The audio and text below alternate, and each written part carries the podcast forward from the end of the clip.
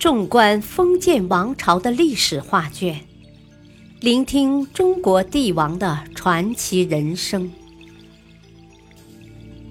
请听《中国历代帝王》珍藏版，主编朱学勤，播讲汉乐。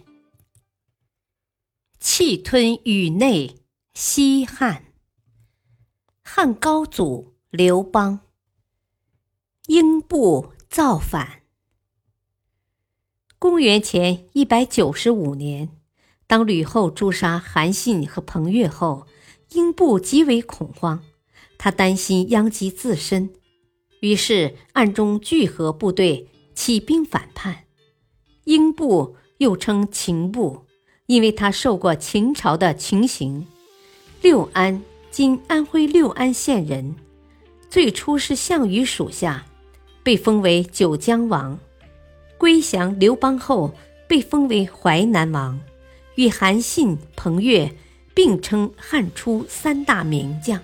英布造反时，刘邦正为宿疾困扰，因此有意让太子刘盈带兵征讨。商山四号得知后，立刻找到吕泽说：“如今皇上让太子东征，即使成功也没什么帮助；如果失败，则会被废立。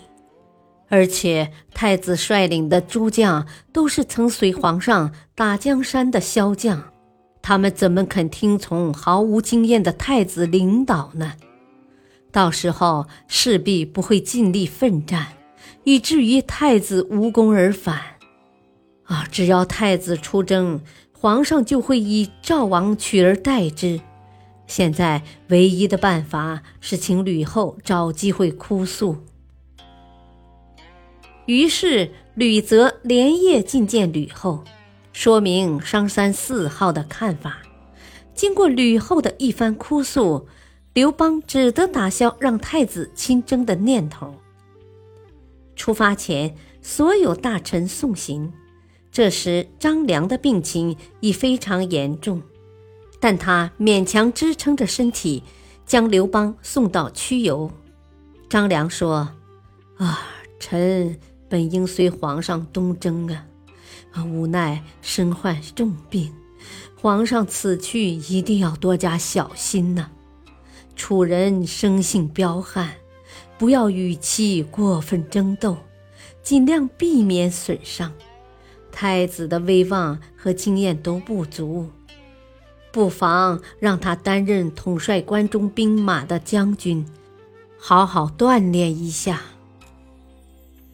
刘邦点头答应，接着组织上郡、北地、陇西三地的车骑，屯兵于坝上。没多久便到达沛县，在祁县和英布对决。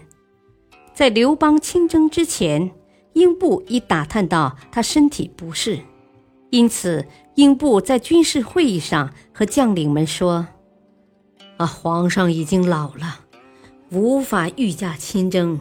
依我看，他这次不会来的。”他手下的将领真正能独立作战的只有韩信和彭越，可是这两个人都已经死了，这次行动不足为虑。于是英布全力进攻金国，金王刘甲战死，其余部队几乎全部投降。接着，英布向西攻打楚国，楚将经过商议。最后决定分三路抵挡，以骑兵之势突袭。手下的谋士劝说道：“啊，英布一向善于用兵啊，楚民对他十分畏惧。兵法上有云：诸侯在自己境内作战，更要避免分散呢。如今兵分三路，如果其中一军被打败，”剩下的必定会望风而逃，不可能过来相救啊！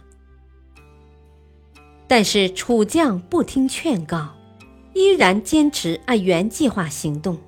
事情果然不出所料，楚军全线溃败。攻下荆楚两国之后，英布便继续西行，准备攻打洛阳。刘邦到达齐西后，立刻下令建筑坚固的防御工事。英布也很快进入沛郡，双方在祁县兵戎相见。由于淮南军大多是楚国军队改编的，布阵和旗帜颇像项羽的队伍，因此刘邦看了很不舒服。刘邦大怒，下令全军出击。由于荆楚两国投降的将士忠诚度不足，再加上原本以为不会出现的刘邦，居然到了前线，因此极大的打击了淮南军的士气。刘邦站在远处，厌恶地质问英布：“啊，你为什么要造反？”英布简单的说：“啊，想当皇帝而已。”这场战争打得非常艰苦，混战长达半天。到了最后，刘邦不得不抱病来到前线鼓舞士气。直到傍晚，刘邦安排的特别敢死队猛攻英布大本营，英布才被迫撤退，结束这场混战。英布带领人马渡过淮河，往南撤退。